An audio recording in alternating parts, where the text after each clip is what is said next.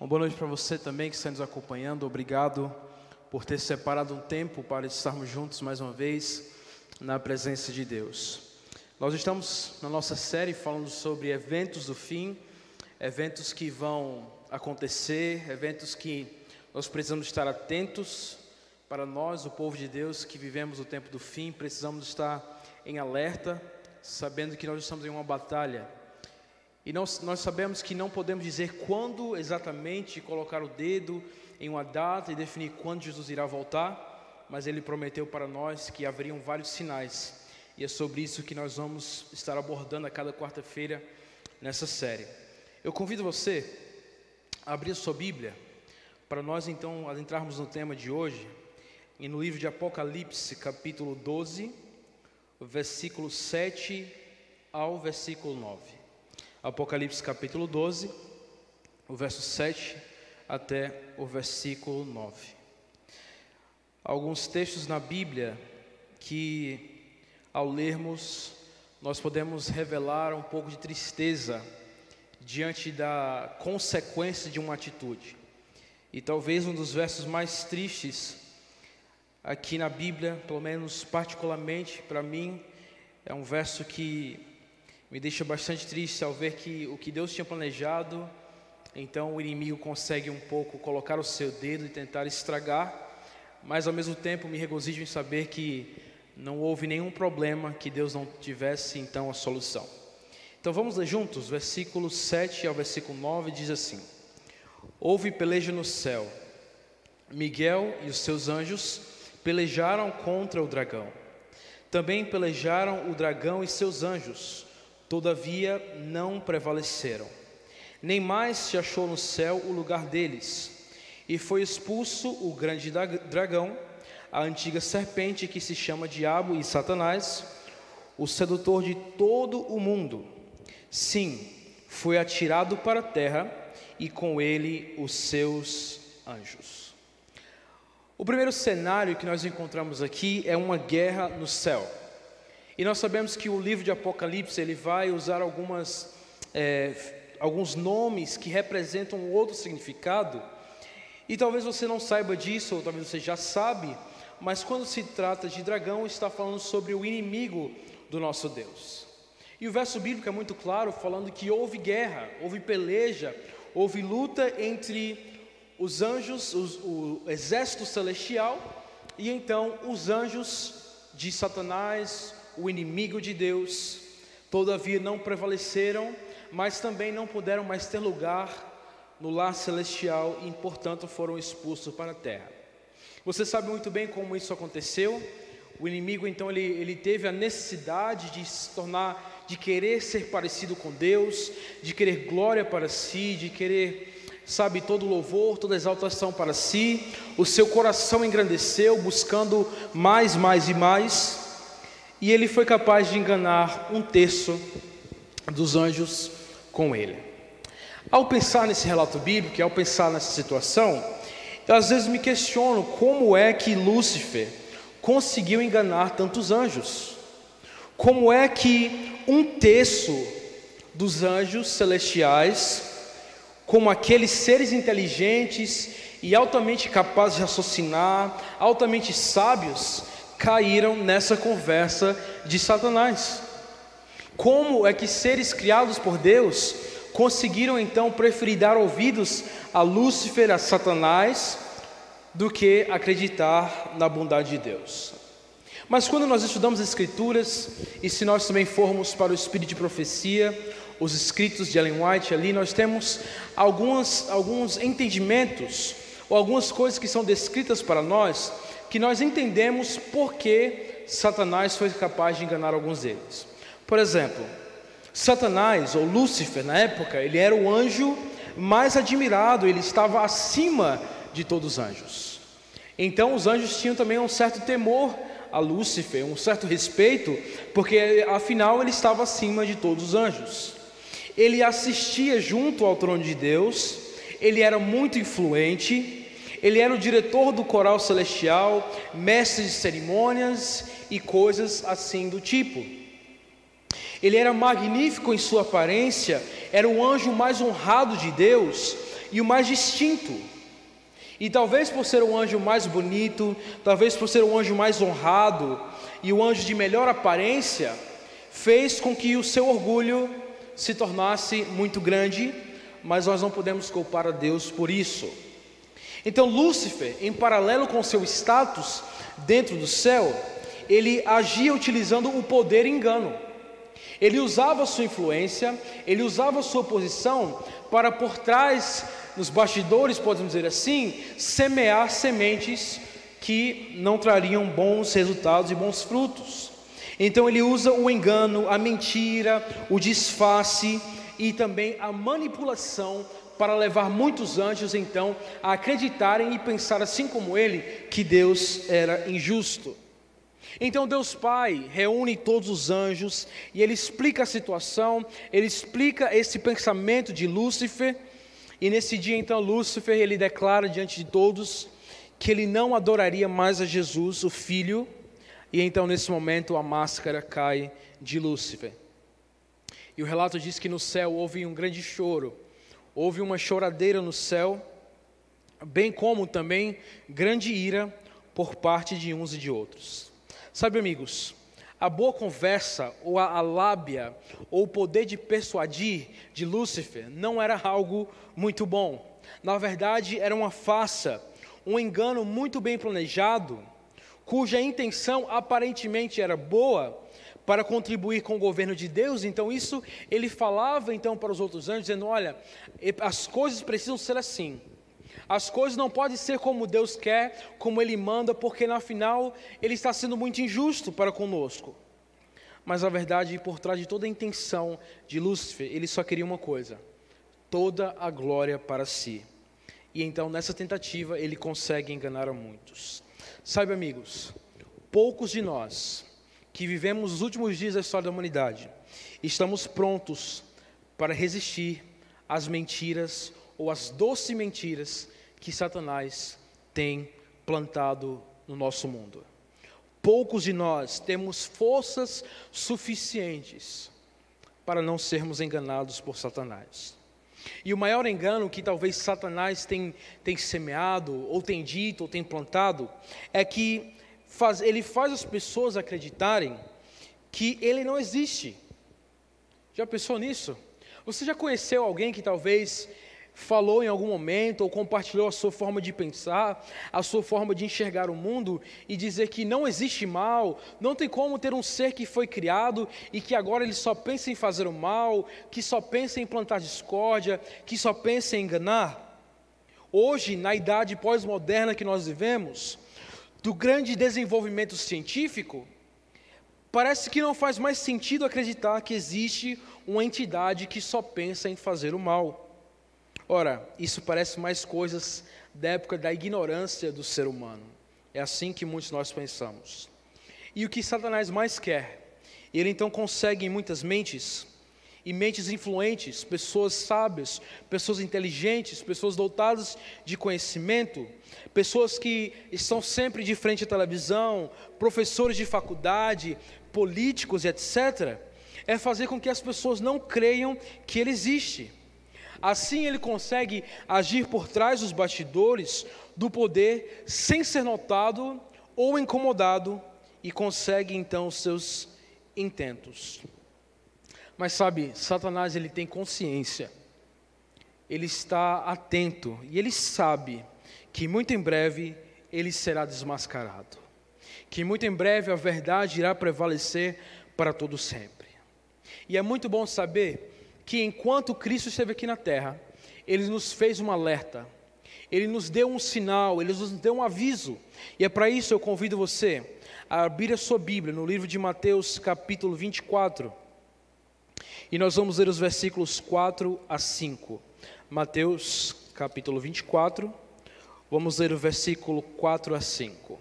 Os discípulos perguntaram a Cristo: Senhor, é o seguinte, nós sabemos que o Senhor vai para o céu em algum momento irá retornar aqui à terra, mas nós queremos saber que dia é esse, para nós estarmos prontos, para a gente então não ser surpreendido naquele dia.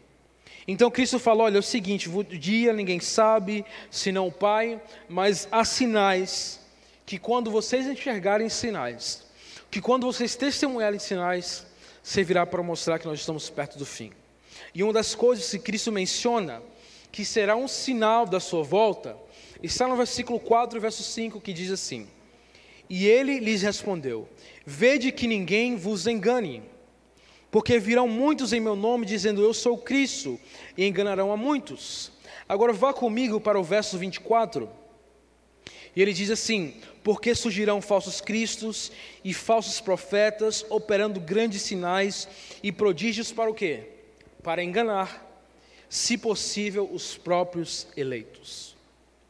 Você está vendo aqui que Cristo deixa muito claro que a intenção de Satanás, em todas suas tentativas, em todo o plano que ele tem para fazer com que muitos de nós é, percamos o foco ou desviemos o olhar de Cristo, é fazer com que nós esqueçamos aquilo que é verdadeiro, ou abra mão daquilo que é verdadeiro, para abraçar uma mentira ou para abraçar um engano da sua parte. E é por isso que Cristo faz esse alerta para os discípulos. E para mim e para você também que está nos acompanhando, ele deixa claro: olha, não deixe que ninguém te engane. No final haverá pessoas que virão em meu nome fazendo milagres, pessoas que dirão ser o próprio Cristo, mas não permita ser enganado. Pessoas que vão fazer grandes sinais, grandes prodígios. E sabe qual é a intenção disso? Enganar aqueles que foram comprados pelo sangue do Cordeiro. Sabe, se nós fizermos uma lista dos enganos de Satanás, talvez nós teríamos aqui muito tempo para precisar falar sobre cada uma delas.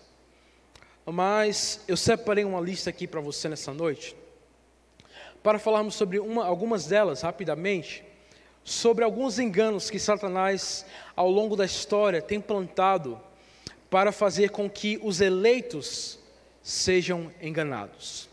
E a primeira coisa que consigo ver é que Satanás tem pregado a imortalidade da alma. Desde o início, quando Eva se depara com a serpente, o que é que a serpente fala para Eva? Olha, certamente você não vai morrer. E muito tem sido dito e pregado quanto, quanto engano há quanto a esse assunto em relacionado à morte pessoas que vão para o céu, pessoas que reaparecem, e tantas coisas é dito por aí, mas nós sabemos que o próprio Cristo disse que a morte era um sono, e a sua palavra diz que aqueles que morrem não sabem de coisa alguma, não têm nenhuma lembrança, não têm memória, estão apenas descansando, aguardando a volta de Jesus. Esses são uns enganos que Satanás então tem tido muito êxito em enganar, quem sabe até o povo de Deus.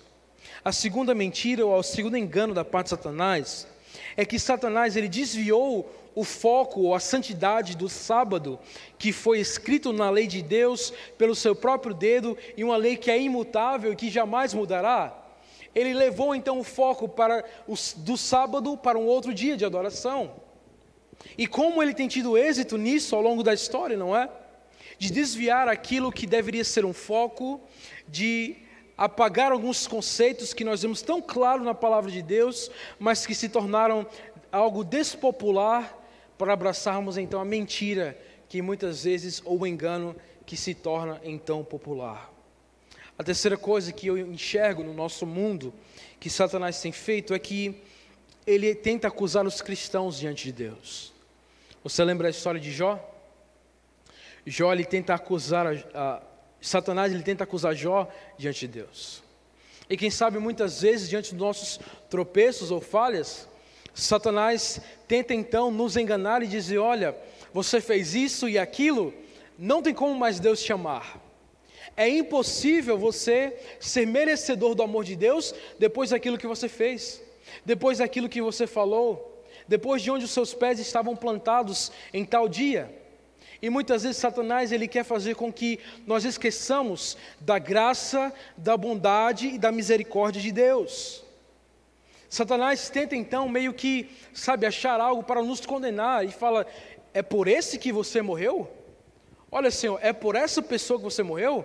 O Senhor deu o seu precioso sangue, mas agora mesmo assim ela vive em desobediência. mas mesmo assim ela te honra com os lábios, mas o coração está distante.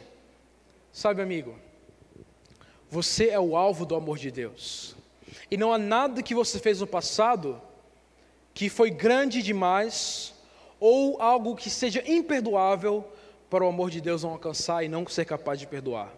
Tudo que você precisa se arrepender e clamar a Deus por perdão. A sua situação, por mais feia que possa ser perante aos olhos humanos, não é uma causa perdida para Deus. Aquela dificuldade que você tem, aquela dificuldade de você sempre a cada dia tentar ser uma pessoa melhor e obediente e ser mais parecido com Cristo, nós todos estamos nesse caminho, tentando ser melhores, tentando nos aproximar do ideal que Deus tem para nós. Mas saiba que nada que você fez ou fará será capaz de apagar o amor de Deus por você. A graça, ela é um cheque em branco que já pagou por todas as nossas dívidas. Você ainda nem consumiu, você ainda nem errou, mas a graça já pagou o seu preço. A graça já pagou todas as nossas dívidas. A quarta coisa que eu enxergo aqui, Satanás, como o verso bíblico nos falou em Mateus 24, 24, é que Satanás, ele opera sinais e prodígios. Satanás, ele é capaz de realizar milagres. Satanás é capaz de realizar curas. E com isso ele tem enganado muitos que acreditam então que certo agir ou algo que é feito de uma forma, sabe, tão manipulada, acabamos muitas vezes pensando que é o agir de Deus. E por último, Satanás, ele mente, mas mais do que isso, ele é o pai da mentira. E sabe, Satanás, ele tem noção de que nessa guerra espiritual, ele não pode recorrer a nenhuma estratégia a não ser enganar o povo de Deus. Ele não tem nenhuma outra estratégia. Ele não tem plano B. Ele não tem plano C. A única coisa que ele tenta fazer hoje era enganar o povo de Deus. Eu quero compartilhar com você um texto que está na sua tela, que está aparecendo aí, que diz assim: Mágicos e exorcistas, pretendendo um miraculoso poder, arrastaram o povo após si, as solidões das montanhas, mas esta profecia foi dada também para os últimos dias este sinal é o indício do segundo advento. Ou seja, quando nós olharmos para o mundo e quando nós vemos vários milagres sendo feitos, que não são, que não vêm da parte de Deus, de certa forma, isso nós olhamos para essas coisas e entendemos que Jesus está muito próximo de voltar. Olha o que o texto continua dizendo: Encontraremos falsas pretensões, erguer-se-ão falsos profetas, haverá falsos sonhos e visões falsas, Pregai, porém, a palavra, não vos desviei da voz de Deus em Sua palavra. Aqui está o segredo, amigo, para você não cair nos enganos e nas mentiras que Satanás tem pregado por aí, que tem lançado. É você se apegar à palavra de Deus, ouvir a Sua voz e não se afastar da voz de Deus. Há uma outra parte da citação que diz assim: tem-me sido mostrado muitos que pretenderão ser especialmente ensinados por Deus e tentarão levar outros, e por erradas ideias de dever empreenderão uma obra que Deus nunca pôs sobre eles. O resultado será confusão. Busque cada um a Deus com mais fervor por si mesmo, para que possa compreender individualmente a sua vontade. Sabe, amigo, não é todo que vem dizendo Senhor, Senhor, que realmente vem da sua parte. O texto que nós acabamos de ler revela isso, que muitos usarão de uma estratégia religiosa, pregando sobre tais assuntos, manifestando mentiras como se fossem verdade, realizando sinais e prodígios, mas que nada mais servirá do que para enganar o povo de Deus. Sabe, o que é que nós precisamos então fazer? nós ficou muito claro aqui para nós que precisamos nos apegar à palavra de Deus. Quando nós estamos lado a lado com Deus, quando nós estamos em constante leitura e meditação da Sua palavra, não há espaço para enganos na minha e na sua vida. Quando nós estamos comprometidos com a verdade, pode ter certeza que nunca seremos então enganados. Porque em um coração não há espaço para mentira e para verdade. Apenas um pode achar lugar em seu coração. E se você estiver com a verdade, você conseguirá detectar muito fácil os enganos e as mentiras de Satanás. Nessa guerra espiritual que nós estamos vivendo. E como é fácil muitas vezes esquecer que nós estamos em uma guerra espiritual, não é? Como é fácil esquecer que nós somos o alvo do amor de Deus, mas ao mesmo tempo, Satanás, sabendo que ele está derrotado, ele tenta enganar o povo de Deus. Essa é a sua estratégia, e ele apela então para a mentira e para o engano. Se ele falasse a verdade, ele saberia que todos estariam apoiando a Deus, e isso ele não quer. Portanto, ele apela para a mentira e para o engano. Ele diz que ele mesmo não existe, daí as pessoas não se preocupam com ele. Ele também ensina que Deus não existe, daí as pessoas não procuram a Deus. Ou que Deus existe, mas que Deus é mau, mas que Deus não pode perdoar, ou que Deus é um ditador, ou que Deus é um tirano. E aí muitas vezes nós não confiamos nele. Ou que nós precisamos fazer enormes sacrifícios e renunciar a inúmeras coisas para sermos aceitos por Deus. E aí esquecemos que Deus é amor. Ou que Deus existe, mas é tão bom que não faz justiça, perdoa tudo sempre. Daí as pessoas se acham salvas para sempre e não vê a necessidade de mudança. Está vendo como as estratégias de Satanás, por trás de tudo que ele faz, é tentar desviar os nossos olhos do verdadeiro caráter de Deus? Ele diz que tudo que existe não foi criado, e sim que surgiu de um acaso, há bilhões de anos, que nós somos frutos de uma evolução, que nós somos frutos de uma, de uma explosão, fazendo com que você venhamos a esquecer que nós somos, fomos criados e formados pelas próprias mãos do Criador, e pela Sua palavra e pelo seu fôlego de vida, hoje nós estamos vivos. E quando nós olhamos para teorias como essas, dizendo que não há um Criador. Logo, outros princípios bíblicos também são esquecidos, como o sábado, como o casamento, como o dia e hora, como a semana, como o tempo. Sabe, amigos, nós lutamos contra um exército poderoso, mas que já está derrotado. E é por isso que ele quer causar o maior prejuízo possível. Como nós falamos aqui, a sua única estratégia é enganar, é mentir, para fazer com que eu e você venhamos a esquecer de quanto nós somos amados por Deus, de quanto Ele deseja nos salvar, de quanto Ele deseja andar ao nosso lado e nos fortalecer, e ser a nossa ajuda, e ser o nosso auxílio. E o caminho nosso para a vitória não é outro a não ser, nessa guerra, o caminho nosso para a vitória é perseverar em Cristo. Não será por minha força, não será pela força do meu entendimento, não será por minhas mãos, não será pelos desígnios do meu coração, não será pelos meus desejos ou pela minha vontade, mas será por permanecer em Cristo. Sabe por quê? Porque ele já deu o golpe decisivo em Satanás, e Satanás sabe que os seus dias estão contados mas ele não quer cair sozinho. Ele não quer ser derrotado sozinho. Por isso, o alvo de seus enganos, o alvo das suas mentiras, são os escolhidos de Deus, aqueles que foram, foram comprados pelo sangue de Jesus.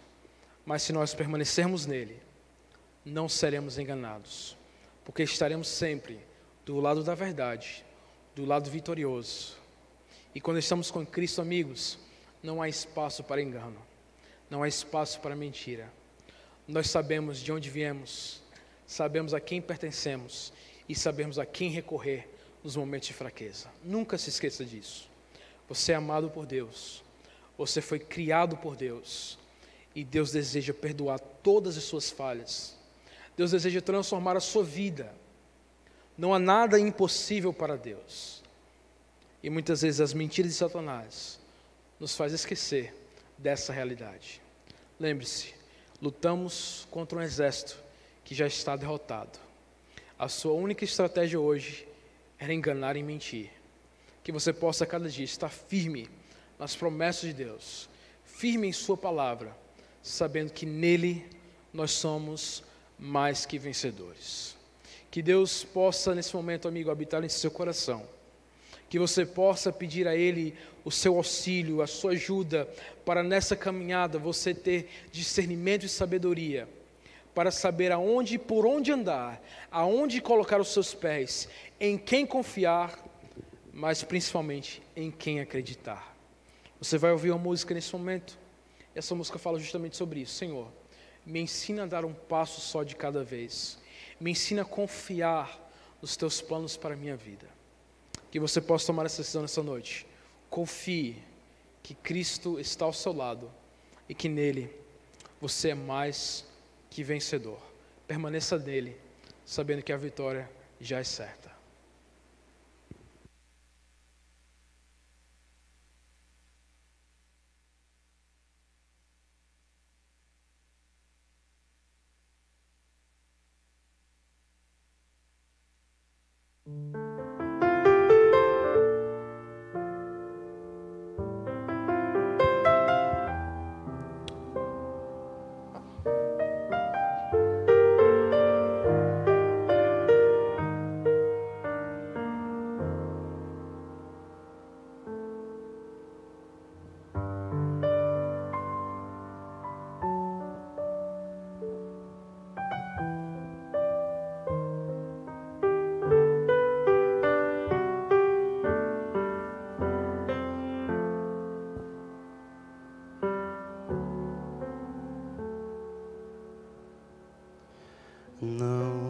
Peço apenas pelo pão. Não peço apenas por um mundo sem conflitos. Não peço apenas proteção. Não peço apenas paz ao coração aflito, não vou pedir mais uma vez que a minha vida seja isenta de fracassos, mas vou ficar bem junto a ti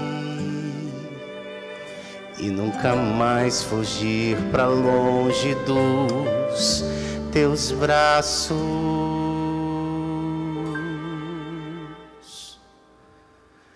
Pois quanto mais eu tento me afastar de ti, mas eu percebo que não há para onde Sou como um filho que insiste em partir. Não sei te amar, não quero te ouvir.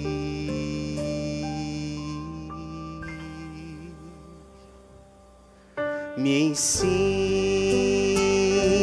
a dar somente um passo cada vez quando eu quiser de novo andar na tua frente, me ensina a confiar, me ensina a descansar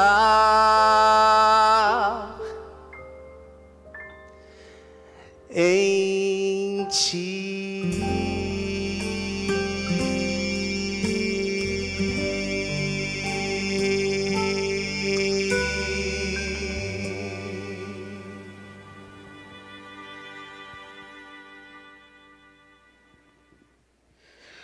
É seu desejo aprender a descansar, mas também confiar no agir de Deus na sua vida?